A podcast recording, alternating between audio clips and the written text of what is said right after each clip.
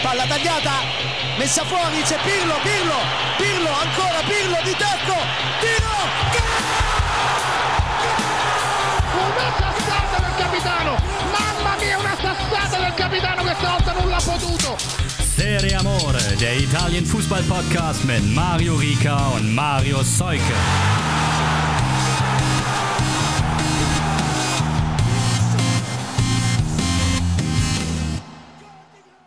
Ciao a tutti und frohes Neues, beziehungsweise eigentlich ähm, Marius muss ich erstmal einen äh, guten Rutsch wünschen. Moin nach Hamburg. Grüße nach München.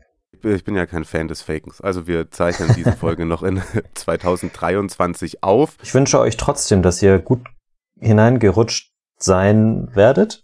Ja, oder dass ihr es noch tut, wenn die Folge tatsächlich noch am 31. rauskommt. Das ist gut möglich. Jetzt ist nämlich äh, Sonntag, der 31. 12.41 Uhr. Ich glaube, die kriege ich sogar noch in 2023 hochgeladen. Aber für die, die es dann erst später hören, frohes Neues, für die anderen guten Rutsch. So, jetzt haben wir das auch. Und äh, können wir an, an dieser Stelle einmal, äh, ein für alle Mal klären, bis zu welchem Tag wünscht man sich noch ein frohes Neues, wenn man Leute trifft. Gerade so bei der Arbeit mit Schichtdienst und so läuft man ja Leuten manchmal erst im Februar noch mal über den Weg. Ja, dann nicht. Dann, Dann nicht. nicht, okay. Aber bis wann? Oh, die ersten zwei Wochen so. Zwei Wochen? Okay, ja. Ich denke nämlich auch, ich komme dann aus dem Urlaub zurück, dann ist irgendwann der 12. oder so, dann werde ich das erste Mal wieder arbeiten. Da wird es auch noch passieren. Ein, ein lieber und geschätzter Kollege Henry Fischer hat gestern Grüße an der Stelle gesagt, 6.1. Wer danach noch frohes Neues sagt, kriegt auf die Fresse. Okay. Ist das, ist das, hat das irgendwie einen religiösen Hintergrund, weil da ist so Feiertag oder so?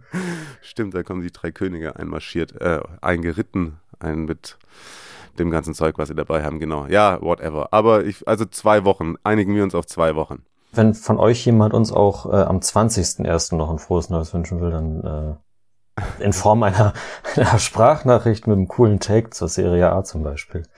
Nehmen, wir, Okay. nehmen wir das auch. ähm, wir nehmen auf jeden Fall ähm, eure ganze Liebe mit ins 2024, wenn ihr uns zusätzlich auch noch so Liebe bei Patreon oder PayPal äh, schenken möchtet, dann schenken wir euch ein paar Sticker und äh, alles weitere dazu gibt's in den Show Notes. Jetzt lasst uns einmal schnell durch den letzten Spieltag der Serie A in diesem Kalenderjahr pflügen. Vorher noch ganz kurz, äh, Heiko hat uns wieder via Spotify geschrieben. Das könnt ihr natürlich jetzt inzwischen auch tun. Ich weiß auch, wie und wo ich die Nachrichten dann abrufen kann. Klasse Folge, gerne, danke. Und dann schreibt er noch Neapel auf den Spuren von Ajax und um den Titel, welcher Meister ist schlechter.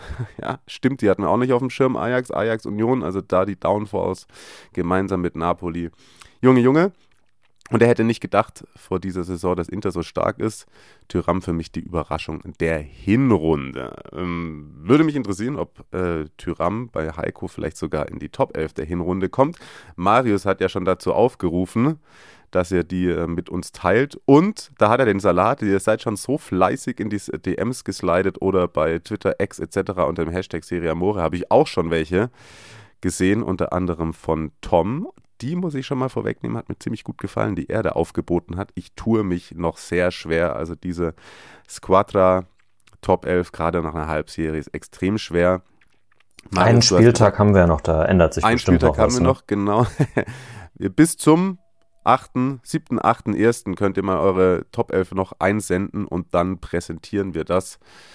Ähm, aus dem Urlaub ist es dann bei mir. Und bis dahin habe ich mir noch den ein oder anderen Moment vielleicht am Pool oder am Meer, wo ich mir Gedanken drüber machen kann, äh, warum vor allem. Nein, ich spoilere es noch nicht. Ich spoilere noch nicht. Ich, ich muss mir noch Gedanken machen. So, wir haben heute gesagt, damit, äh, damit wir nicht durcheinander kommen und das äh, schnell über die Bühne geht, sliden wir diesmal in der schnellen Rutsche und zwar chronologisch durch den Spieltag. Der ging los am Freitag, den 29. Dezember mit der Partie Fiorentina gegen Torino. 1 zu 0 gewinnt La Viola durch einen Treffer Luca Ranieris in der 83. Minute. Vorlage kam von Michael Coyote. Und ähm, ja, also der Ergebnisfußball in Violett greift. Dritter 1 zu 0 Sieg in der Liga in Folge. Und auf Torino-Seiten habe ich mir noch aufgeschrieben, dass man Flanken durchaus besser verteidigen kann. Naja, aber Firenze damit auf äh, Champions League-Kurs aktuell. Ne? Läuft, läuft auf jeden Fall. Ähm, wir haben ja, haben ja Bologna so oft gelobt in den letzten Wochen und ich weiß nicht, ob, ob Florenz da so ein, die haben natürlich auch von vornherein noch ein bisschen höheren Anspruch und äh, vielleicht auch ein bisschen mehr Geld in den Kader investiert und so weiter und so fort, aber er fliegen dadurch vielleicht so ein bisschen unterm Radar. Aber das ist ja auch, äh, also natürlich auch die beiden Trainer, Motta und Italiano, die die vielversprechendsten sind in der Liga wahrscheinlich, äh, die die auch auch so über die letzten beiden Jahre, seit sie bei diesen Vereinen sind, irgendwie die größte Entwicklung genommen haben und Florenz absolut aller Ehren wert und das sieht nach, also sieht stark nach Wiedereinzug in den Europacup aus, würde ich mal mhm. so sagen. Also Champions League ist ja schon ein Weilchen her, als äh, Miro Klose sieben Meter im Abseits stand. Oh, stimmt. Hui, oh. das, das hatte ich schon vergessen. Ja, ja. Und ähm, Steffen, in diesem Fall nicht äh, unser, unser Hellas. Ähm, Aficionado, ich weiß Ich, ich sage immer, ich sage ich sag immer Aficionado, ja, ich sage immer Edelfan, aber ich wollte jetzt weiß mal nicht, ob man bei Hellas gerade Aficionado sein kann. ein ähm, anderer Steffen. Alter. Ja, ein anderer Steffen, ein, äh, ein guter Freund von mir hier aus der Umgebung. Äh, Grüße. Er hat mir geschrieben, der hatte vor der Saison, nämlich auch jetzt Coyote, hast du schon genannt, der ja die Vorlage gegeben hat, und den hatte er vor der Saison uns schon einmal als Player to Watch an die Hand gegeben. Stimmt, ja. Weil der im äh, Trainingslager da schon so überzeugt hatte und ähm, er schrieb jetzt, äh, kurzer Rückblick auf die Spielerbeschreibung oben. Äh, Coyote ist echt durchgestartet. Dodos Verletzung war sein Segen, in Anführungszeichen, wenn man so will. Jetzt ist er fester Bestandteil der Startelf und seit er aus seiner eigenen Verletzung zurück und das Experiment mit Parisi als Rechtsverteidiger beendet ist, ist die Fiorentina auch wieder im Flow. Die neuen Minimalisten der Liga schwimmen ein bisschen im Schatten von Bologna dieselbe Welle und setzen sich oben fest. Ich bin sehr angetan aktuell und hoffe, man kann das Level halten und Italiano weiter binden. Definitiv. Äh, mache ich, mach ich ein Ausrufezeichen dahinter. Auch äh, kurz nochmal ein, um einen Namen zu droppen. Äh, Martinez Quarta äh, auch extrem stark unterwegs. Ist, glaube ich, auch bei den, ähm, ich weiß nicht, ob das biased jetzt sozusagen, wenn, wenn, wenn, ich, wenn ich den Namen jetzt dann dafür nenne, aber haben, hat der eine oder andere aus der Community auch schon in die Elf für die Hinrunde gesteckt. Ja. Zumindest auch auf der Bank. Ich würde da mal zum Beispiel festlegen schon wollen, wir werden das so machen, dass es pro Mannschaftsteil einen Auswechselspieler gibt. Ich ja, glaube, es gibt, haben, haben, ja, haben manche vielleicht auch ein paar mehr gemacht. Wir zwei werden uns da auf einen äh, Ergänzungsspieler äh, reduzieren. Ähm, Reduktion. Das bringt mich doch irgendwie direkt zu Napoli. Uiuiui. Ja, ähm, Victor Ossiman, das wollte ich nochmal kurz angesprochen haben. Also Afrika Cup steht ja an und er hat sich ja die gelb-rote Karte gegen die Roma geholt. Er ist schon mal in Urlaub gefahren, ne? Vor dem Spieltag. Da, da, da, da war kein Hintergedanke, als er da so äh, 20 Meter vorm gegnerischen Tor in den Gegenspieler reingegangen ist. Ja, vor allem auch wie er im Nachhinein, wie sehr und theatralisch er sich drüber aufgeregt hat, könnte mir fast so eine doppelte Psych äh, Psychologie hin und her, aber dann sich so sehr aufgeregt hat, dass alles denken sollten, oh, er wollte die gelb-rote Karte nicht haben. Ah. naja, auf jeden Fall hat er am Spieltag selbst am 29. auch Geburtstag gehabt. Oh, okay. Ja, ja, ja hat er auf jeden ja. Fall schon mal. Naja, gut, lassen wir das. Ähm, Monza war der Gegner. 0 zu 0 ist es ausgegangen. Torschüsse 25 zu 8. Aufs Tor 9 zu 3. Vergebene Großchancen 4 zu 1. Ecken 10 zu 1. Und ja, Walter Mazzari, die Kollegen, die Geschätzten von der Neapolitaner haben es auch mal bei Insta geschrieben, noch weniger Ideen als Rudi Garcia, ja, aber da war doch in jedem Spiel jetzt auch mindestens zweimal die Gelegenheit dafür da, das Spiel auch zu gewinnen. Das ist ja irre, was Napoli an Chancen liegen lässt. Leichtigkeit ist total dahin, das sieht man auch. Äh, bei Quietscher war sie irgendwie noch gar nicht richtig da. Der gibt äh, vergibt die Chancen. Die Ecken ähm, hat Napoli so viele wie sonst kein Team in der Liga, aber die, sie sind so ungefährlich und das kannst du ja auch mal trainieren. Es ist irre, wie schlecht die sind. Ähm, noch nie hatte ein amtierender Meister zu diesem Zeitpunkt so wenig Zähler auf dem Konto, im Übrigen. Ähm, man kann es natürlich dann sogar noch verlieren, weil Monza einen Elfmeter zugesprochen bekommen hatte. Äh, Matteo Pessina irgendwie mit einer Art Rückgabe in die Hände Meretz in der 68. Minute. Der Torwart ist dann danach tatsächlich noch äh, verletzt ausgewechselt worden. Und dann auch noch dazu Gaetano, der muss in der Nachspielzeit das Tor Mhm. machen. Ja, da wird er so freigespielt. Der kann den auf den Ball steigen kann noch mal kurz warten, den Torwart fragen, wo er ihn hinhaben möchte Mhm. und den dann einschweißen und er schließt so überhastet ab. Irre. Ist natürlich, also der bekommt nicht viel Spielzeit und so, hat natürlich, ist überhaupt nicht im Rhythmus und vielleicht auch als Junge der Stadt irgendwie dann der, der, alte Insigne-Druck, so ein bisschen, aber, aber ja, trotzdem, klar. Äh, Gibt es eigentlich auf, auf Profi-Level kein, keine Entschuldigung, so richtig. Ja, ansonsten äh, in der Schlussphase noch rote Karten für Mazzari. Palladino ist geflogen, sowie Monta-Stürmer Milko Maric auf der Bank sitzend. Es ist also Napoli lässt abreißen und das macht mir jetzt inzwischen äh, gehörig Sorgen. Hm. Vielleicht äh, bei den, wo du das mit den Ecken angesprochen hast, vielleicht äh, tut sich da was dann im, im Wintermercato. Denn äh, die, die Spatzen pfeifen es von den Dächern, dass wohl ein Angebot für äh, Lazar Samacic abgegeben werden könnte. Also Standards kann der auf jeden Fall. Ja, das wäre nice. Könnte auch passen. Ja, und dass der so als eben als äh, Elmas Nachfolger, als möglicher. Die, Hm. die Kohle hat man dann dafür ja auch. Ich glaube, das bei, bei Inter waren auch so 20 Millionen im Gespräch im Sommer. Ja. Könnte ich mir vorstellen. Ja. Ja, vor allem ADL hat jetzt dann ja auch angefangen. Jetzt auf einmal, oh, es ist alles meine Schuld. und auf einmal macht er irgendwie den Reumütigen und ich werde im Winter dafür sorgen, dass neue Spieler kommen. Und ich sage, ja, Digga, Mann, also wirklich. Äh, äh, man kann auch zwischendurch mal die Klappe halten, würde ich sagen. Mhm. Ne? Also, naja. Es ist ihm, ist ihm beim Panettone unterm Weihnachtsbaum eingefallen. Winterpause hätte, glaube ich, gerne auch Inter. Der liebe Kollege Matthias Nabas, der das Spiel in Genua kommentiert hat, hat irgendwann gesagt, ja, da sehnt man sich nach der Win- Winterpause. Inter, die äh, kommen nicht mehr so richtig ins Rollen gerade. Aber das Problem, es gibt keine. Hm. Nur 1 zu 1 bei äh, Genua, ähm, wobei das ist ja Juve auch schon passiert. Also erstmal Shoutout an Gilardino und äh, das Team aus der Hafenstadt. Die Tore haben erzielt beim 1 zu 1 Marka und Nautovic in der 43. Endlich, er mit seinem ersten Serie A-Treffer für Inter. Kann man äh, drüber streiten, ob das davor ein Foulspiel ist von Bissek, wurde auch überprüft. In der anderen Partie wurde ein sehr äh, softeres Foul im Endeffekt ähm, gecallt. Kommen wir später noch dazu. Da war es allerdings auch der Torwart, der gefoult wurde. Hm, naja. Ähm, trotzdem äh, kann ich deswegen euch sagen, dass nach Herbert Prohaska, acht Tore zwischen 81 und 82, dass der zweite Österreicher ist mit einem Ligator für die Nerazzurri.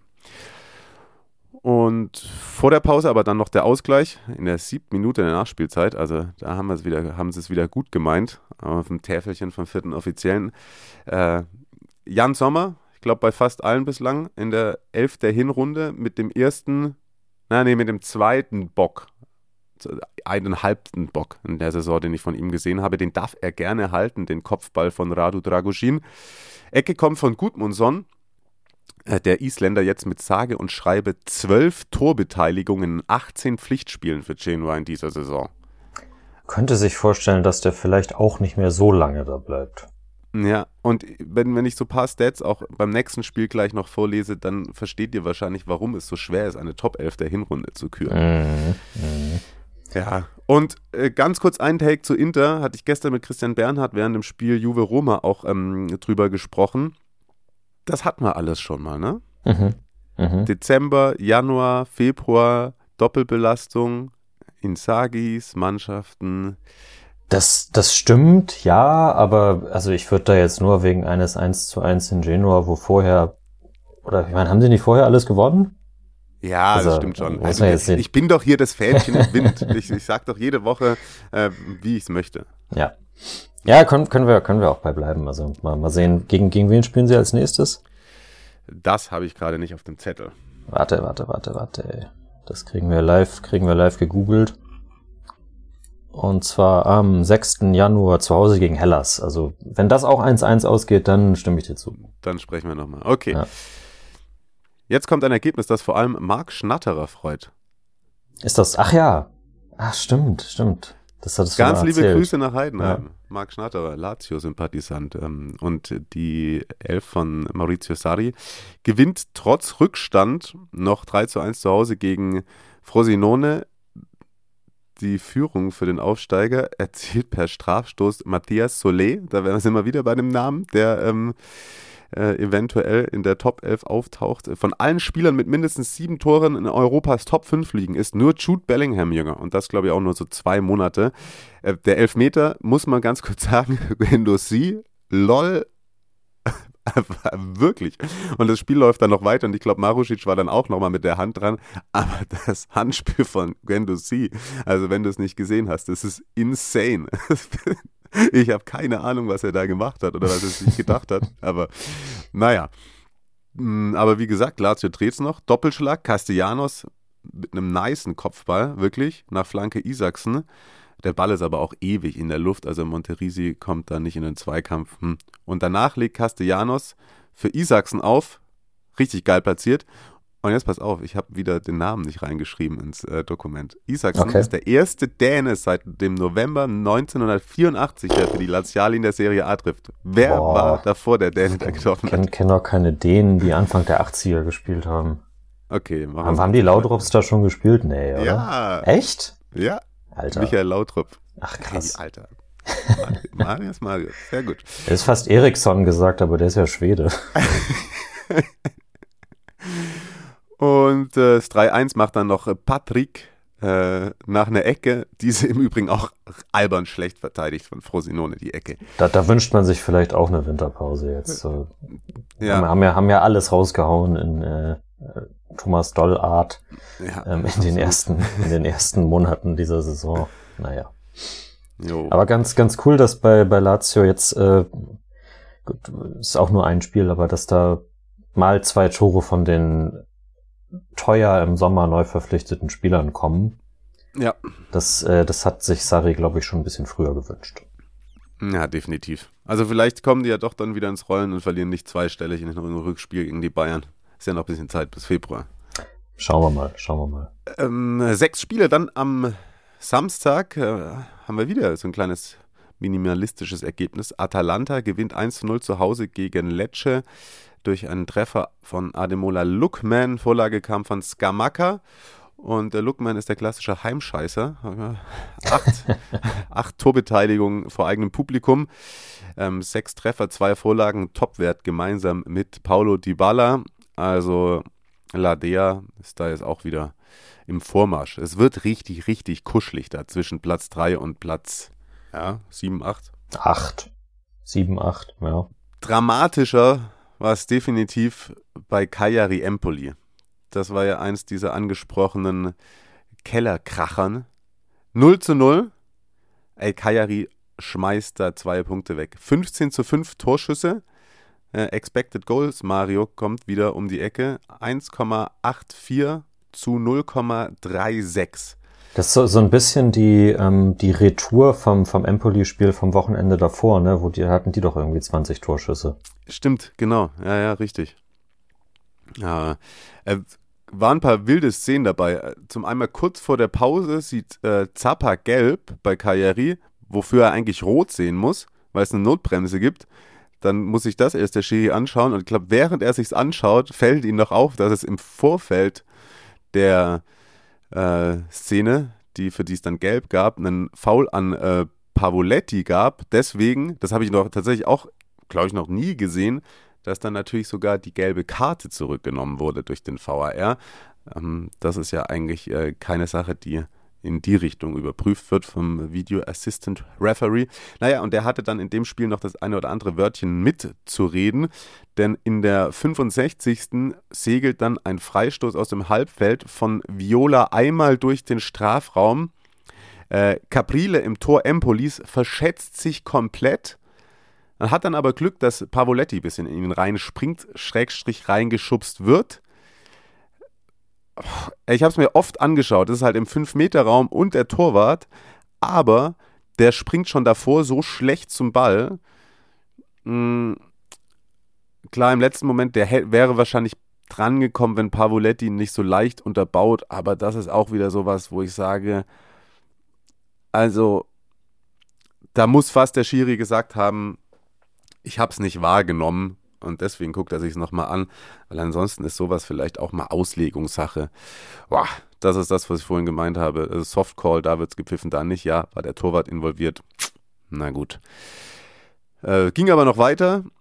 Äh, Valuciewicz in der 88. in der 80. Minute mit dem Ellbogen im Gesicht von Pavoletti. Ja, dann gibt es dann Elfmeter. Aber ihr habt, falls ihr euch noch erinnert, das Spiel ging 0-0 aus. Viola scheitert dann am Punkt an Caprile und das sind tatsächlich äh, keine guten Schlussmomente für Kajari in diesem Kalenderjahr. Da hätte man äh, schon einen so-called Befreiungsschlag machen können. Er wird nicht leichter und es bleibt auch in jedem Fall im Tabellenkeller kuschelig. Befreiungsschlag, den gab es für Udinese, die gewinnen äh, 3 zu 0 gegen Bologna. Treffer von Roberto Pereira in der 23., Lorenzo Luca in der 48. und Martin Pacheco in der 52. Ich hoffe, ich habe das richtig gesagt. Mhm, kleiner Funfact: Lorenzo Luca trifft damit im dritten Heimspiel in Folge. Der letzte Spieler Udineses, dem das gelang, war Kevin Lasagna im Juli 2020. Äh, kam jetzt schon ein wenig aus dem Nichts, ehrlicherweise. Wobei Udinese in den Wochen davor schon wieder teilweise unter Beweis gestellt hatte, dass sie ja dieses eklige Udinese sein können, gegen das es immer dann auch schwer ist zu gewinnen. Und vielleicht war dann irgendwann mal der Moment gekommen für ähm, die Rosso Blu aus Bologna, dass da halt dann an einem Tag nicht alles perfekt läuft und so war dem dann auch. Und äh, das ist dann auch nochmal ein Dämpfer für unsere Champions League-Hoffnungen, äh, ein Spielchen in Bologna mit Jörg anzugucken. Aber der fünfte zählt ja aktuell auch noch. Äh, wir, nehmen, wir nehmen auch äh, das Werder-Auswärtsspiel in der Europa League, oder? Weil 2030? nee, bis dahin spielen wir Super League. Ja, ja richtig. Gegen Pasching. Ja, ja Bologna haben wir äh, gut besprochen in den letzten Wochen, würde ich mal meinen. Dann hatten wir noch ein etwas schwächeres Spielchen am Samstag, muss man ehrlicherweise sagen. Milan, es hast aber, aber Milan hat den Fluch abgelegt. Gegen den Berardi-Fluch? Oder, oder ja, den Berardi-Fluch und den Sassuolo-Fluch generell. Also ich meine, das Spiel ist 1-0 ausgegangen und sie haben gegen Sassuolo sogar gewonnen. Ja, das stimmt. Ja. Also ich, ich, ich weiß gerade nicht, was ich getippt habe, aber ich hoffe, es war 4 zu 3. Ja, aber Milan trotzdem wieder schwach. Klar, wieder viele Verletzungspausen. Oh, ich habe ein geiles Video geschickt bekommen, ich glaube. Ja. so ein mhm. mit dem. Wow. Das war top. Läuft einer am Milan äh, Fanstore vorbei, in dem Moment, wo er vorbeiläuft, zwickt hinten im Oberschenkel. Ja, mhm. äh, ich habe mich aber kurz, äh, kurz noch mit Uwe Morave unterhalten auf dem Flur äh, gestern beim Arbeiten, der sich um Milan Sassuolo kümmern durfte. Äh, sag mal, so, Uwe ist einer, der hat schon viel Fußball gesehen und der hat den, äh, der neigt dazu, wenn sich ihm die Gelegenheit bietet, da kein gutes Haar dran zu lassen an Spielern und okay. Spielen. Ja. Und sagen wir ja. mal so, er war nicht ganz so überzeugt und vor allem hat der Kollege Loftus Cheek richtig, richtig was abbekommen. Äh, mit dem war er nicht einverstanden. Und auch ansonsten bin ich mit vielen bei Milan äh, nicht einverstanden. Hm, Rafa Leao haben wir schon angesprochen. Da finde ich schon wieder interessant, dass zum Beispiel Sassuolo ist, glaube ich, die einzige Mannschaft, die sagt, komm, wir geben Rafa Leao ein 1 gegen 1. Äh, viel draus gemacht hat er in dem Spiel nicht. Äh, Christian Pulisic ist für mich jetzt auch durch den Treffer vielleicht mit einer der besten Spieler Milans in der Hinrunde. Safe, ja. Äh, jetzt schon zweistellig in Sachen Torbeteiligung, also Double Figures Sechs Tore, vier Vorlagen. Das gelang ihm davor in Europas Top-Ligen erst einmal. Und zwar in der Saison 2019-20, als er bei Chelsea an insgesamt 13 Treffern beteiligt war. Krass, ich hätte sogar gedacht, dass das eher beim BVB noch der Fall gewesen wäre. Ja, hat mich auch ein bisschen ja. überrascht, die Statistik. Ja, aber ähm, Sassuolo bekommt bald richtig Probleme. Die sind auf jeden Fall punktgleich mit Udinese jetzt. Tabelle können wir uns nachher nochmal genauer anschauen. Für Milan war es dann ein äh, wichtiger Arbeitssieg, würde ich einfach mal darunter verbuchen. Aber äh, so. Die sind sogar hinter Udinese zurückgefallen. Ah, okay. Ja, ein Punkt dahinter. Ja. ja, krass. Naja, nee, mal gucken, was das noch, was das noch gibt bei Milan. Wir haben ja auch gesagt, wir machen irgendwann mal tatsächlich, ich finde Januar, Februar, Tom, wenn du es hörst, äh, Wir hatten ja festgehalten, wir machen nochmal ein Zwischenfazit und dann nochmal eine Sonderfolge, vielleicht auch nach dem Mercato, um das Team von Stefano Pioli. Apropos kuschelig im Tabellenkeller, gab es ja noch das Duell äh, Hellas gegen Salernitana und die Gäste aus Salerno gewinnen tatsächlich 1 zu 0 durch einen Treffer kurz nach der Pause von Lum Juana, Juna, Chauna. Ja? Lum Chauna. Den habe ich noch nicht so oft gehört und gesprochen, muss ich sagen. Er ist ja auch erst 20. Er ist erst 20. Siehst du, er verzeiht mir das hoffentlich. Ja. Äh, ich habe mir eine Notiz zu dem Spiel gemacht und zwar geht es da um das Tor und da habe ich geschrieben, Rückwärtsbewegung Hellas, drei Ausrufezeichen.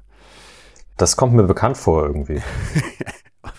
also da haben sie schon eigentlich so viele Spieler wieder hinterm Ball, aber für wie äh, ähm, sie sich da ordnen und nicht ordnen, ja, das ist bitter. Das ist bitter. Ja, verteidigen ist eine Kunst. Und das bringt uns in dem Fall Schöne Überleitung. Ja. Zum Spitzenspiel. Die Juve schlägt die Roma mit 1 zu 0 durch ein Tor von Adrian Rabiot. Ein absolut verdienter Sieg für Juve. Roma nur ganz zu Beginn mal mit einer, auch mit einer richtig gefährlichen, guten Aktion. Pfosten da von Cristante. Oh, an der Stelle muss ich mal kurz sagen, ich glaube, dass sich Markus einen zweiten Account gemacht hat bei Instagram. Echt? Ich habe nämlich, hab nämlich eine Nachricht bekommen. Da wurde ich angeschrieben mit Hallo, du Fußballfachmann. Ich wusste gar nicht, dass man das mit HDF abkürzen kann, aber dem war so. Und dann noch Lass Cristante in Ruhe. Da habe ich geschrieben, ja, okay, nächstes Mal. Weiß ich nicht. Ah, mir ist der Name entfallen, wie sein Second Account heißt.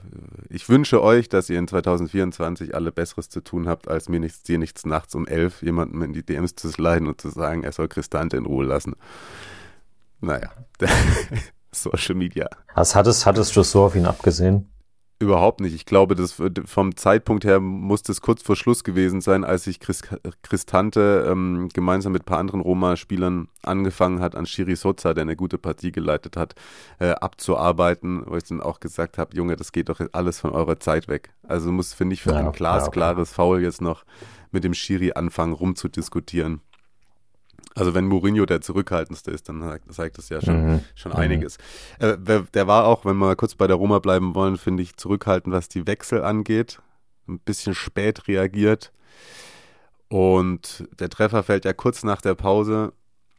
Hey, und danach, und da auch wieder Fähnchen im Wind, ne? Letzte Woche auf Juve draufgehauen. Ja, gegen Frosinone erwarte ich auch mehr gegen, äh, von Juve. Aber ich finde, Christian Bernhard hat es gestern auch ganz gut gesagt. Also mit was für einer Stringenz und vor allem auch Zielstrebigkeit und Geschlossenheit Juve in der Lage ist zu verteidigen und äh, in also wie die verschieben die Abstände ähm, mega stark. Luka, äh, Vlaovic war stark, Locatelli nicht so. Äh, ich weiß nicht, wie ich auf ihn komme. Äh, Dujan Vlaovic vorne dann, wenn war besser als sonst beim Bälle festmachen. Und an der Stelle muss man halt einfach mal sagen, finde ich, mit dem nächsten auch 1 zu, ist ein 1 zu 0 Sieg. Der 76. übrigens für Max Allegri, äh, seit Mitte der 90er kein Trainer mehr solche Ergebnisse geholt. Davor war er gleich auf mit Angelotti, beide 75. Jetzt hat diesen Rekord Maximus Allegri ganz alleine. Minimus, müsste man sagen. Minimus Allegri. So kann doch die Folge heißen. Minimus Allegri? Mhm. Oh, finde ich gut. Minimus Allegri. ist notiert. Nee, aber also so ein Spitzenspiel, die haben ja auch in der zweiten Halbzeit gab es mal eine so eine Halbchance von Dybala, wie wenig Räume Juve da äh, gibt und ja, also die, das hatte auch Bremer in einem Interview gesagt. Die Mannschaft ist geschlossener und zielstrebiger als letztes Jahr. Der hat im Übrigen auch in einem Interview, der hat seinen Vertrag ja bis 2028 verlängert, der hat mhm. äh, Allegri sehr gelobt, hat gemeint, nicht, ne, also spielmäßig hat gerade das zwischenmenschliche Umgang mit Spielern sehr gelobt. Ja. Muss man auch sagen, also Bremer erste Saison hat er ein bisschen gebraucht, um reinzukommen, aber mittlerweile an der Seite von Danilo und Gatti so, das ist, äh, das ist natürlich nicht BBC. Ja. Äh, Bazzali, Bonucci, Chiellini, aber das ist, äh, hast du eben gerade schon gesagt, aber das ist, äh, das ist saustark und eine der besten Abwehrreihen Europas. Ja, sind wir wieder bei der Top 11 der Hinrunde. Und, mhm. ja, auch da kann man nur begrenzt Spieler aufstellen. Was mich überrascht hat, im Übrigen, äh, wusstest du, dass Bremer ähm, auch äh, Chiellini gefragt hat, ob er seine Rückennummer haben darf. Ach was? Nee. Ja, und er hat gemeint, ja. äh, Chiellini hat gesagt, ja, voll, gerne. Und äh, es steht tatsächlich anscheinend im regen, regelmäßigen Austausch immer noch mit ihm. Meint, er lernt viel von ihm und ähm, die mögen und schätzen sich beide. Und Ganz lustig ist, dass Bremer auch gesagt hat, dass er, als er bei Torino noch unter Walter Mazzari gespielt hat, dass Walter Mazzari ihm gesagt hat, du hast vieles von Chiellini. Und dann hat Bremer sich angefangen, auch von dem noch mehr abzuschauen. Und das ist natürlich jetzt nicht der schlechteste Defensivlehrmeister. Und man muss jetzt einfach mal dann an der Stelle zum Jahresende auch sagen, so viele Spitzenspiele gewonnen. Äh, ja, insgesamt auch zwölfmal im Kalenderjahr 2023 mit dem Ergebnis 1 zu 0. Das ist mindestens viermal mehr, als jede andere Mannschaft das getan hat. Aber zwei Punkte hinter Inter, das ist einfach mal ergebnistechnisch eine Leistung für sich. Äh, Kenan Yildiz macht sehr viel Spaß. Der wird dann noch ähm, Akzente liefern, auch in der, in der Rückrunde. Ich finde es echt cool, dass, äh, ich, ich weiß nicht, war Chiesa angeschlagen? Der, genau, der hat den Frosinone gefehlt. Der war ja. jetzt wieder mit dabei, er hat so 25 Minuten gespielt. Ja, okay. Yildiz. Aber ich fand ich fand super, dass, dass er ihn wieder in die Startelf gebracht hat. Ja, genau. Jetzt mal Startelf auch vor eigenem Publikum und ja. äh, hatte gute Aktionen mit dabei. Der hat eine Technik und eine Ballführung auf engstem Raum, ohne dabei an Tempo zu verlieren. Mhm. Ähm, das ist schon bemerkenswert gut. Und ja, also Allegri wird weiterhin nicht über den Scudetto sprechen. Aber so aus Spielerkreisen hat man schon den Eindruck, und das bringt uns wieder dazu, dass, dass sie so als Mannschaft giftiger noch sind, noch entschlossener. Mhm. Ich glaube, da fängt langsam sich das äh, an herauszukristallisieren, dass man sich durchaus in der Lage glaubt, Inter auf lange äh, Strecke Konkurrenz zu machen. ja, es ist, ist vielleicht schon so ein, so ein klein geschriebenes Fino alla Fine steht auf der Stirn. Ja, so ein bisschen. Ja, ja, ja. Ähm, und über einen müssen wir auch ganz kurz sprechen. Im Übrigen, falls ihr da auch im Mittelfeld noch vor Entscheidungssorgen steht, was die Top 11 der Hinrunde angeht. Adrien Rabiot. Der Franzose ist der Mittelfeldspieler mit den meisten Toren seit Beginn der letzten Saison der Serie A. 14 Treffer und in der Partie war er auch mal wieder als Entscheider aktiv. Hat ihm ab und an, finde ich, in den letzten Wochen gefehlt, so dieser Weg in die Tiefe. Hier macht er ihn kurz nach der Pause mega geile Hackenvorlage von Dujan Vlaovic. Und dann schließt er auch noch äh, souverän ab. An der Stelle, ja, wurde mir auch zugeschickt und ich habe es auch bei Twitter gesehen. Ich hatte ja selber gedacht, dass es äh, abseits ist. Ganz schnell. Die Kameraperspektive in Turin täuscht da aber ein wenig ganz knifflige Situation. Also es gibt jetzt ein, ein Foto, das im Umlauf ist, in dem einmal das Bild von diesem automatischen VAR-Ding animiert, wo die Figuren so aussehen wie bei FIFA, nur ein bisschen schlechter. Und ein Foto von, vom Fernsehbildschirm. Und auf der Grafik des VARs ist das Bein Rabios angewinkelt. Auf dem anderen Bild ist es schon ausgestreckt in der Laufbewegung. Wäre es ausgestreckt, wäre er im Abseits. Haben jetzt viele natürlich irgendwie auch draus gemacht, aha, der VAR hat das nicht richtig dargestellt. Würde natürlich äh, mir zugutekommen, weil ich auch im Spiel gesagt habe, ist Abseits. Aber erstens war es super knapp und zweitens, ich glaube, den Fehler, den viele begehen oder den man nicht begehen darf, ist, dass man sich die Hackenvorlage Vlaovics ganz genau angucken muss, weil das so eine fließende Bewegung ist und dass wahrscheinlich der Zeitpunkt von dem Foto vom Fernsehbildschirm der ist, als der Ball schon fast die Hacke verlässt. Und der VAR hat wahrscheinlich richtigerweise den Moment, wo Vlaovic den Ball das erste Mal spielt mit der Hacke, weil diese Hackenvorlage ist ja so, der schiebt den so rüber, auch eine fließende Bewegung. Und da macht natürlich eine Millisekunde, wann du das Bild anhältst, extrem viel aus. Ja, Summa summarum, äh, glaube ich, müssen wir da keine großartigen Verschwörungstheorien äh, anfangen und unterm Strich, wie gesagt, auch der Sieg in äh, Gänze verdient für Juve. Die haben der Roma ab und an ist es ihnen besser gelang, gelungen, den Ball denen abzugeben. Ich glaube, die Roma hätte das andersrum auch gerne gemacht. Die Führung kam Juve dann eh ähm, gut zu Pass. aber auch davor schon hatten sie ein paar so Aktionen, Vlaovic vor allem mit dem Caste, äh, mit dem, nicht Castellanos, Llorente, extrem viel Probleme hatte an dem Abend. Äh, also, das ist ein, ein erarbeiteter und verdienter 1 zu 0 Top-Spiel-Sieg zum Jahresende.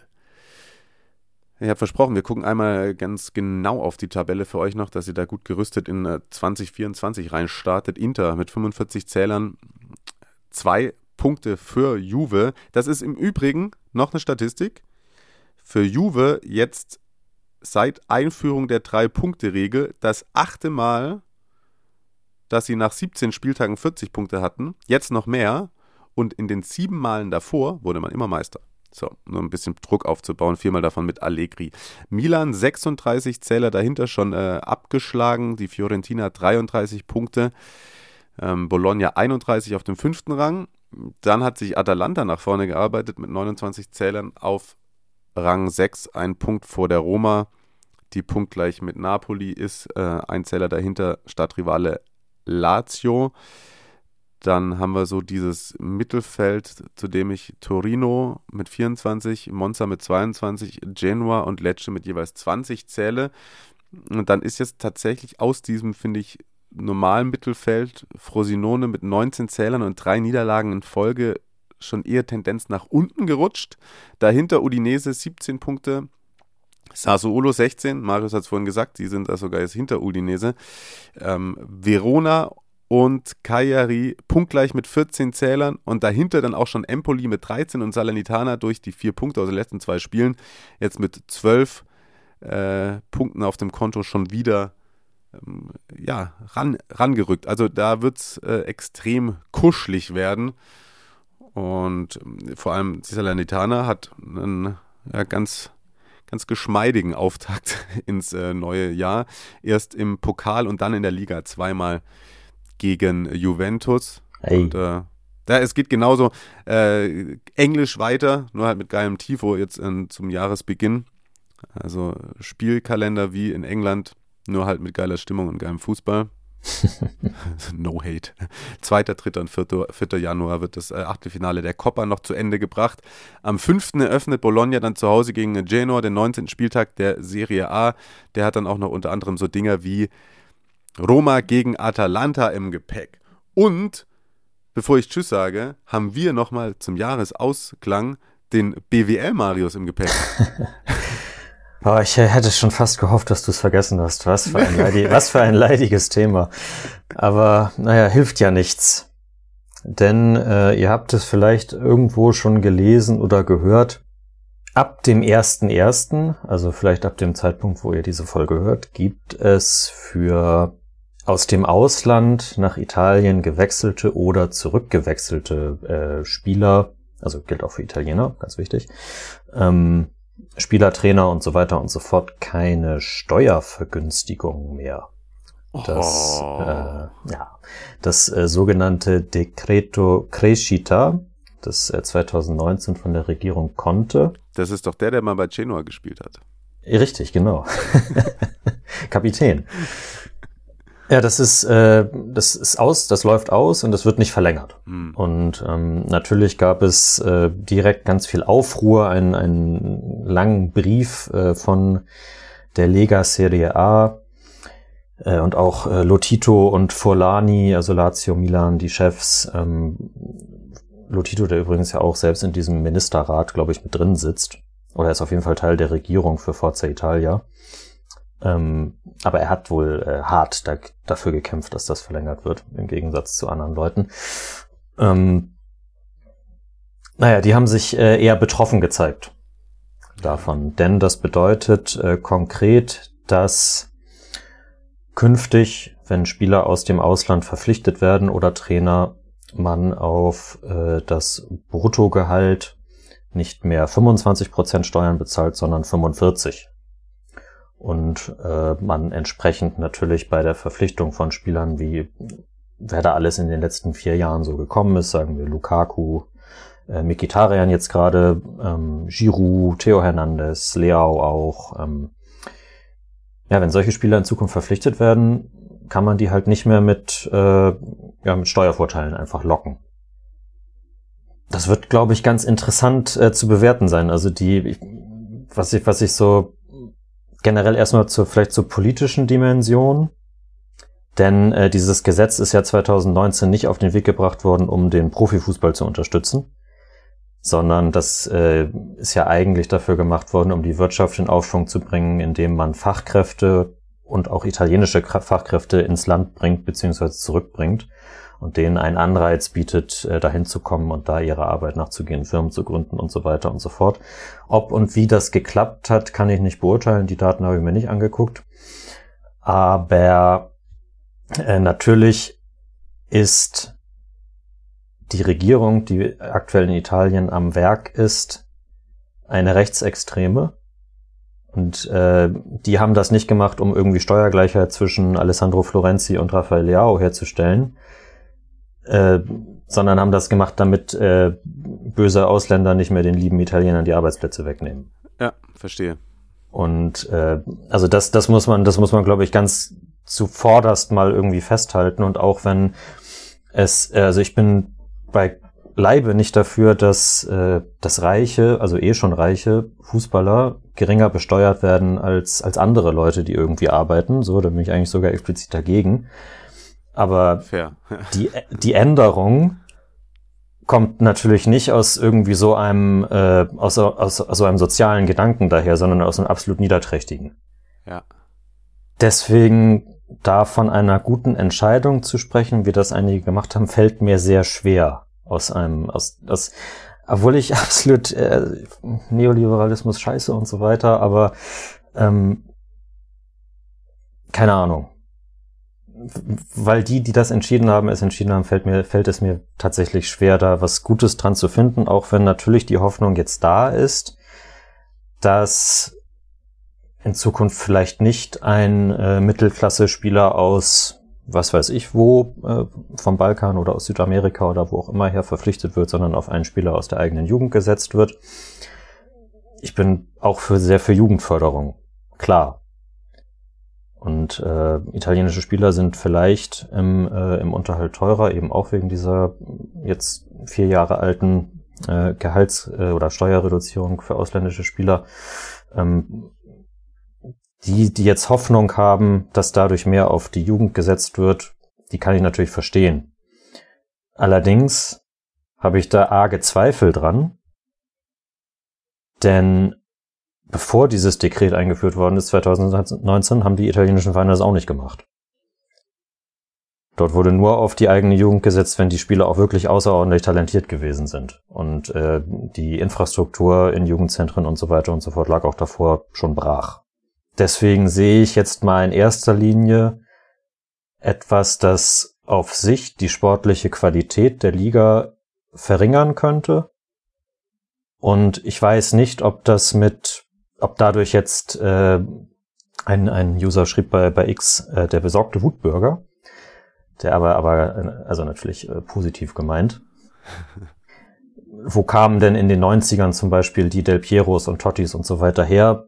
Ähm, ob man die dadurch jetzt häufiger findet, nur weil äh, ich weiß nicht, wie viele Ausländer die italienische Liga gerade hat. Äh, das lässt sich auch leicht herausfinden. Ein Klick. Aha, ja, verstehe den Gedanken. Ja, von 570 äh, registrierten Spielen sind 360 äh, ausländische. Ähm, noch mal kurz gucken, wie es in der Saison 2018-19 war, also bevor dieses Dekret eingeführt wurde. Aber ja, du, du weißt, worauf ich hinaus will. Ja. Ob deswegen wirklich auf mehr auf eigene Jugend gesetzt wird und nicht vielleicht trotzdem ein Spieler aus äh, Kroatien oder wo auch immer her verpflichtet wird.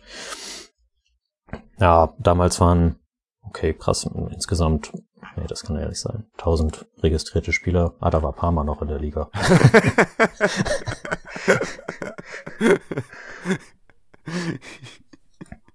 Na gut, aber es ist ungefähr ja. auch da war die Quote schon bei 50 Prozent. Okay. So, so.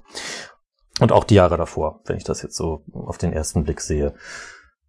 Deswegen ist es äh, besser, einen Spieler wie Tyram zum Beispiel, den wir jetzt ja vorhin schon lobend erwähnt haben, nicht zu bekommen, wenn dadurch vielleicht ein, ein, ein Eigengewächs zum Zuge kommt, was dann vielleicht aber trotzdem auch nicht passiert und sonst vielleicht wieder irgendein ein Altiner Spieler, was dann auch immer kritisiert wird. Ich, bevor ich mich jetzt irgendwie hier in den im Kreis drehe, so quasi. Ja. Ich weiß schon, was du Ja. meinst. Und äh, ich finde zum einen erstmal danke, äh, dass du es äh, so ausgeführt hast, weil da waren jetzt auch Sachen dabei, die äh, für mich völlig neu waren. Also die politische Dimension und die Entscheidungsfindung und dass es tatsächlich gar nicht nur um Profifußball ging, war, war mir neu, muss ich ganz ehrlich zugeben. Ich hatte mir die Mhm. Sachen dazu nicht durchgelesen. Und ich kann da dein Hin- und Herwanken völlig verstehen und ich finde es auch vollkommen in Ordnung. Und vielleicht können wir das auch mal zum, zum Ende dieses Jahres oder zum Start ins neue Jahr. Ich hatte das auch zuletzt mal hier im Kreise von Freunden und Familie angebracht. Ich nehme mir die Freiheit heraus, zu bestimmten Themengebieten auch mal keine endgültige Meinung zu fällen. Das ist- Absolut. man muss, Muss. nicht zu allem eine Ja- oder Nein-Meinung haben.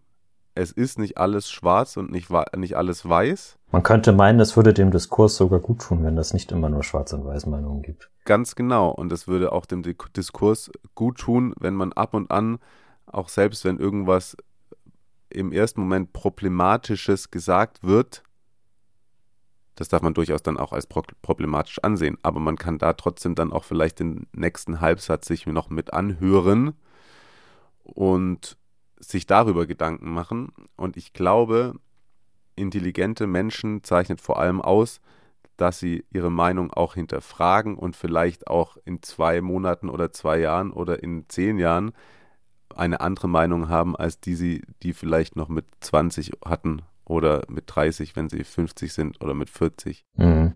Ich freue mich sehr, dass ihr uns immer zuhört, auch wenn wir meistens eben nur über Fußball reden, aber Aufruf ist auf jeden Fall, hört vor allem euch mal untereinander zu. Und ja, man muss nicht zu allem eine endgültige Meinung haben und man kann sich zum Beispiel auch mal rausnehmen zu sagen, du, habe ich mich zu wenig mit beschäftigt? Kann ich es gar nicht sagen, ob das richtig oder falsch ist. Wenn du möchtest, kann ich mir Gedanken darüber machen. Wenn nicht, würde ich es mir sparen an der Stelle, weil zu allem kann ich gar nicht alles sagen. Weißt du, was ich meine? Mhm. Absolut, absolut. Ja.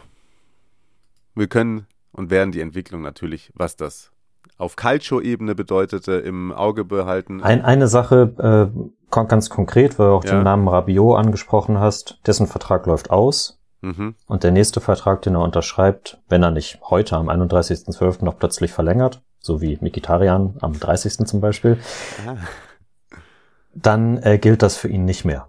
okay, dann wünsche ich ihm, dass er Ja. schon genug zur Seite gelegt hat, damit er dann nicht. Ich, ich meine nur, dass, dass die Chancen von Juventus zu verlängern wahrscheinlich schmälert. okay. So. Ja. Ach, ist er einer, der nach Saudi-Arabien gehen würde? Ich weiß es nicht. Auch da. Ich, oh, äh, ja, ja, klares Ja von Klares meiner Ja. Seite. Ach ja.